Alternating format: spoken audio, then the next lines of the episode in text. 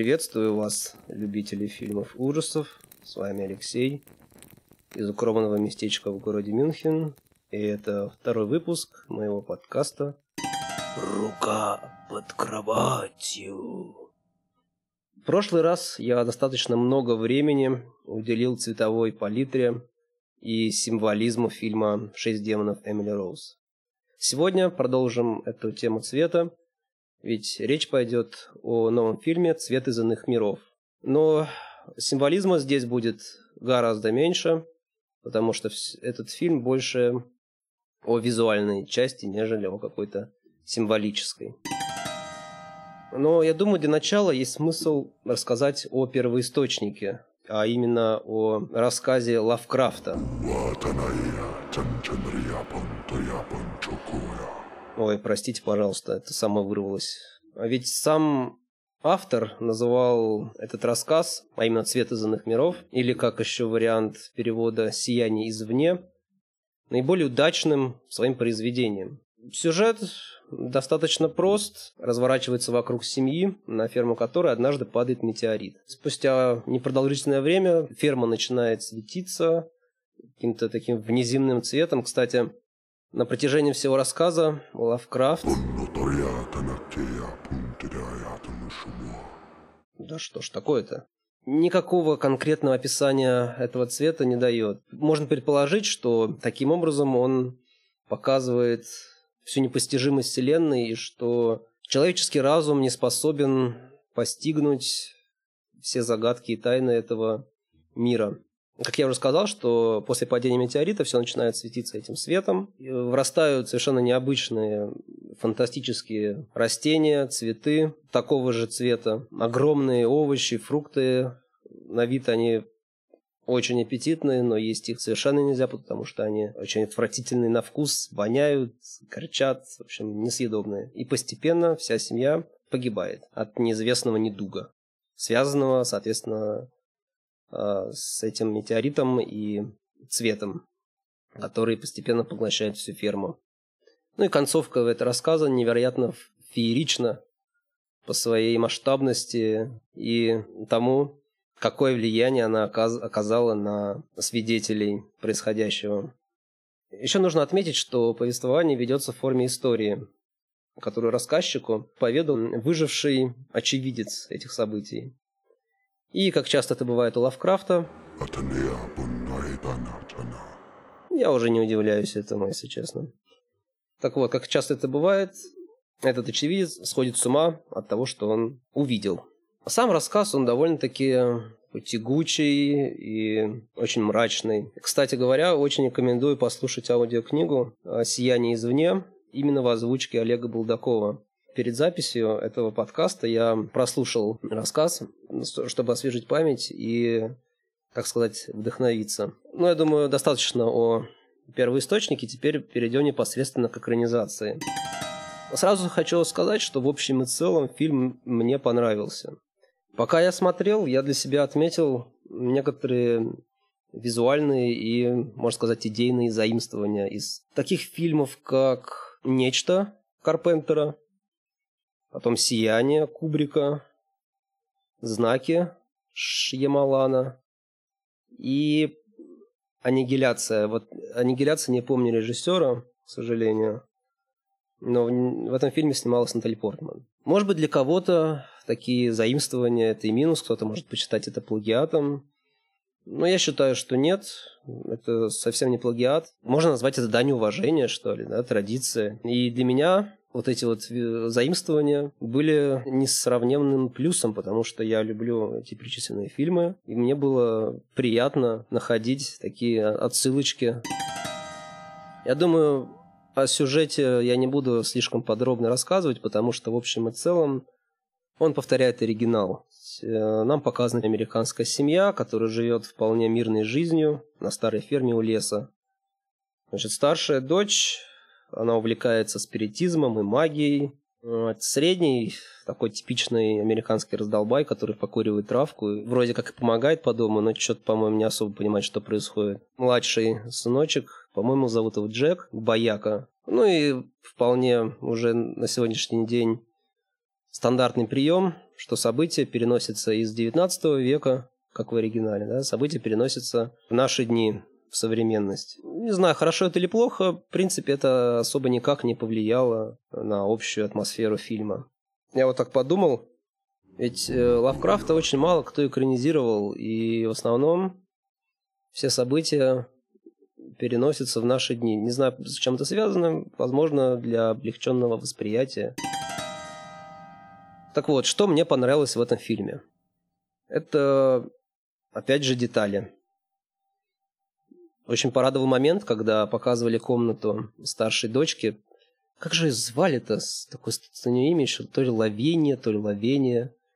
В общем, когда показывали ее комнату, камера э, так медленно проходилась, и можно было на столе заметить Некрономикон. Потому что, ну, какой, какой рассказ э, Лавкрафта?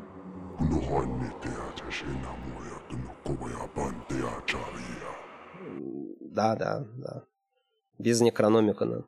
Также постоянно упоминается Аркхэм. Это как вроде...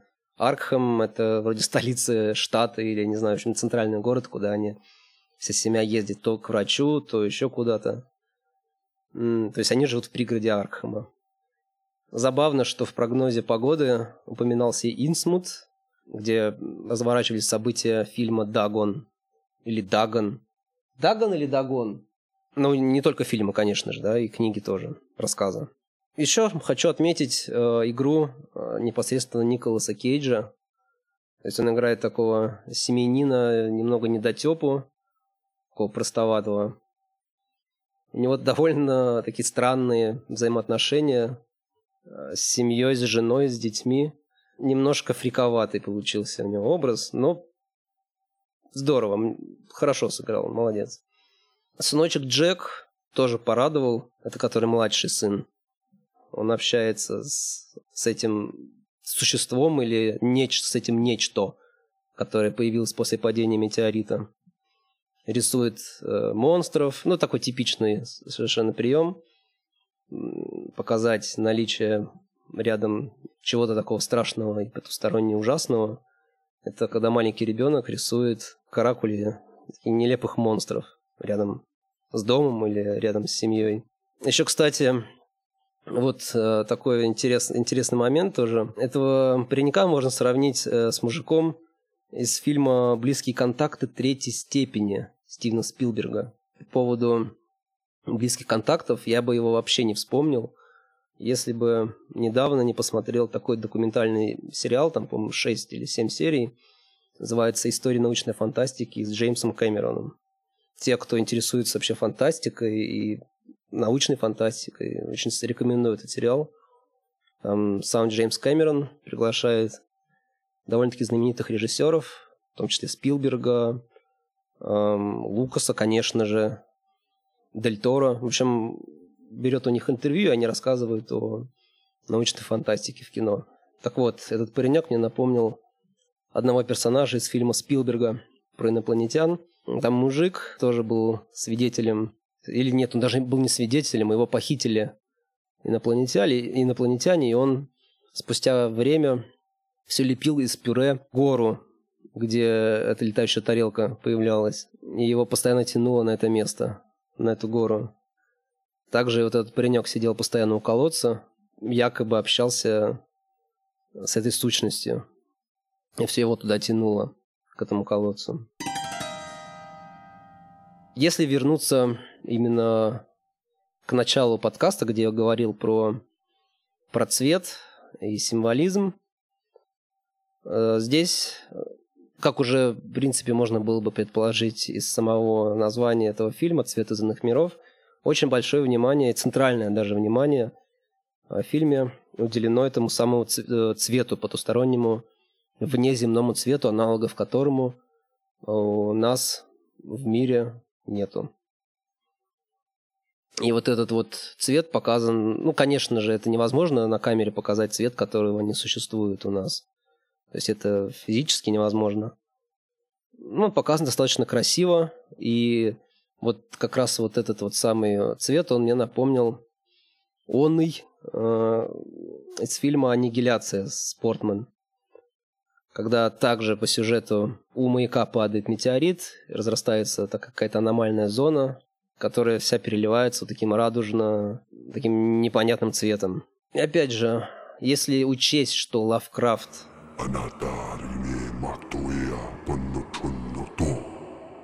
я, я, я, уже, я уже на это не обращаю внимания, да, что не дает никакого конкретного описания цвета, то, в принципе, операторы, режиссеры, уж не знаю, кто там, ребята, которые занимаются спецэффектами, вполне хорошо справились с этим трудным заданием.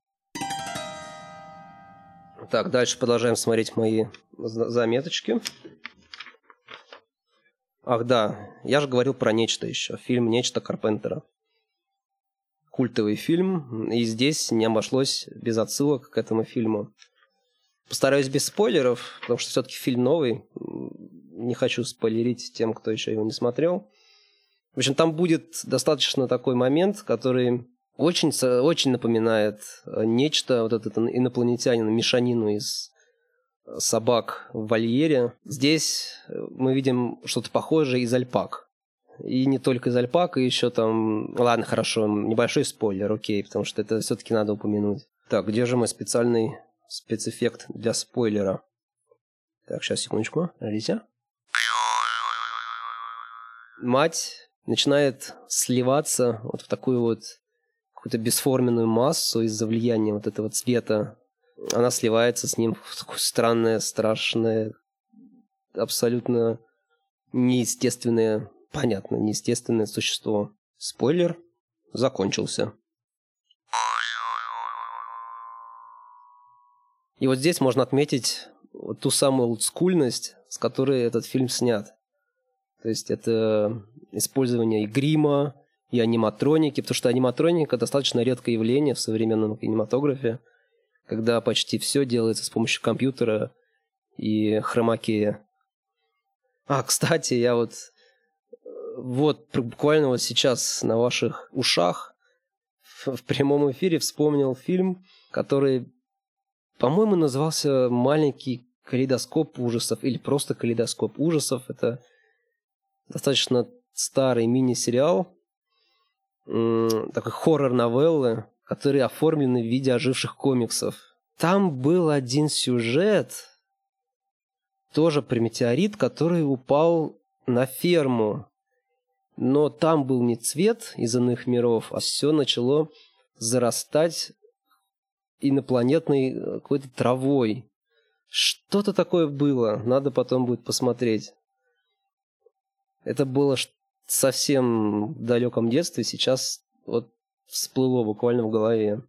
Был фермер, который вот этот метеорит нашел возле своего дома, и он его то ли выкопал, то ли его руками стал трогать. В общем, что-то с ним делать, какие-то манипуляции проводить. И сам фермер стал тоже обрастать травой. И его ферма тоже стала дорастать, и потом по окрестностям пошли эти заросли. В общем, надо пересмотреть будет. Но явно, да, отсылка тоже к Лавкрафту. Но я думаю, теперь стоит пару слов и о минусах, потому что в этом фильме их достаточно много, но для меня они не перекрывают его плюсы. Сразу вот после того, как э, я его посмотрел, еще прослушал дополнительно э, первый источник, я понял, что мне не хватило в этом фильме. Мне не хватило тягучести. Как я уже сказал, первый источник, он достаточно размеренный, повествование ведется очень постепенно. В фильме же все происходит слишком быстро. Прям вот очень-очень плотненько. То есть не хватило какого-то нагнетения атмосферы мрачности. И таких вот некоторых элементов, которые тоже описаны очень подробно в книге, например, вот деревья, которые сами по себе стали шевелиться, хотя даже ветра не было. Это было бы здорово включить в фильм.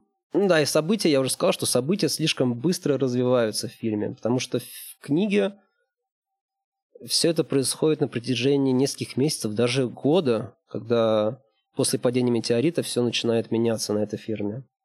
Очень большой минус в этом фильме, в экранизации, это достаточно большое количество совершенно невнятных и, по сути, ненужных персонажей. Возможно, они были бы, были бы и нужными, если бы их получше бы раскрыли.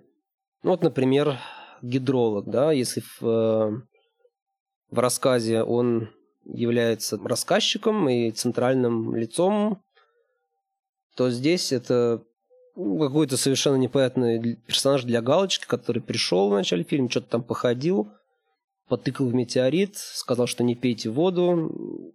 Абсолютно стандартный и клишированный сумасшедший старый хиппи, который живет в лесу и который, конечно же, что-то знает и подозревает. Потом мэр, совершенно странная женщина, которая появилась, по в двух эпизодах по 2-3 минуты. То есть непонятно, зачем она, что хотели сказать этим персонажам. Ну и полицейские, абсолютно безликие полицейские, которые пришли э, на эту ферму, что-то там походили тоже с умными лицами, посмотрели на этот метеорит. Потом в конце фильма этот полицейский тоже пришел на ферму уже, когда там начало разворачиваться все это мракобесие. То, что в рассказе достаточно много времени уделено именно концовке и поведению полицейских во время всего этого действия. Поведение героев вообще очень странное. Вот все вот эти семьи поведение очень странное. И они что-то орут друг на друга, что-то как-то то орут, то не орут. Когда там происходит вся вот эта вот билиберда и мутации, и черт сломит ногу, что там творится, они очень странно реагируют. Или вообще не реагируют никак, или начинают орать друг на друга. Потому что в книге хотя бы вот этот момент, почему они не уехали с фермы, когда все это начало происходить, объяснен тем, что э, люди, которые жили вот в этой зоне влияния этого цвета из иных миров, они лишались воли и просто отказывались уезжать, постепенно угасая. Да, это в книге было, но в фильме, возможно, это имелось в виду, это как-то осталось за кадром, в кавычках. Это нам никак не объяснили. Я думаю, это все, что я хотел бы рассказать. От себя могу посоветовать его посмотреть, потому что это достаточно редкое явление само по себе, когда произведение Лавкрафта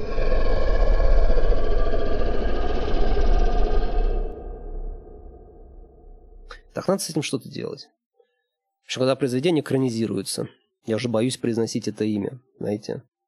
И я думаю, что я закончу этот выпуск тем, что зачитаю цитату из э, рассказа. Если верить описаниям Эми, то эта тварь – газ. Он не подчиняется физическим законам нашей Вселенной. Он не имеет никакого отношения к звездам и планетам, безобидно мерцающим в окулярах наших телескопов или безропотно запечатляющимся на наших фотопластинках. Он не входит в состав атмосфер, чьи параметры и движения усердно наблюдают и систематизируют наши астрономы. Это просто сияние, сияние извне. Грозный вестник, явившийся из бесконечно удаленных неведомых миров, о чьей природе мы не имеем даже смутного представления. Миров, одно существование которых заставляет содрогнуться наш разум и окаменеть наши чувства – ибо при мысли о них мы начинаем смутно прозревать. Черные, полные угрозы пропасти, что ждут нас в космическом пространстве.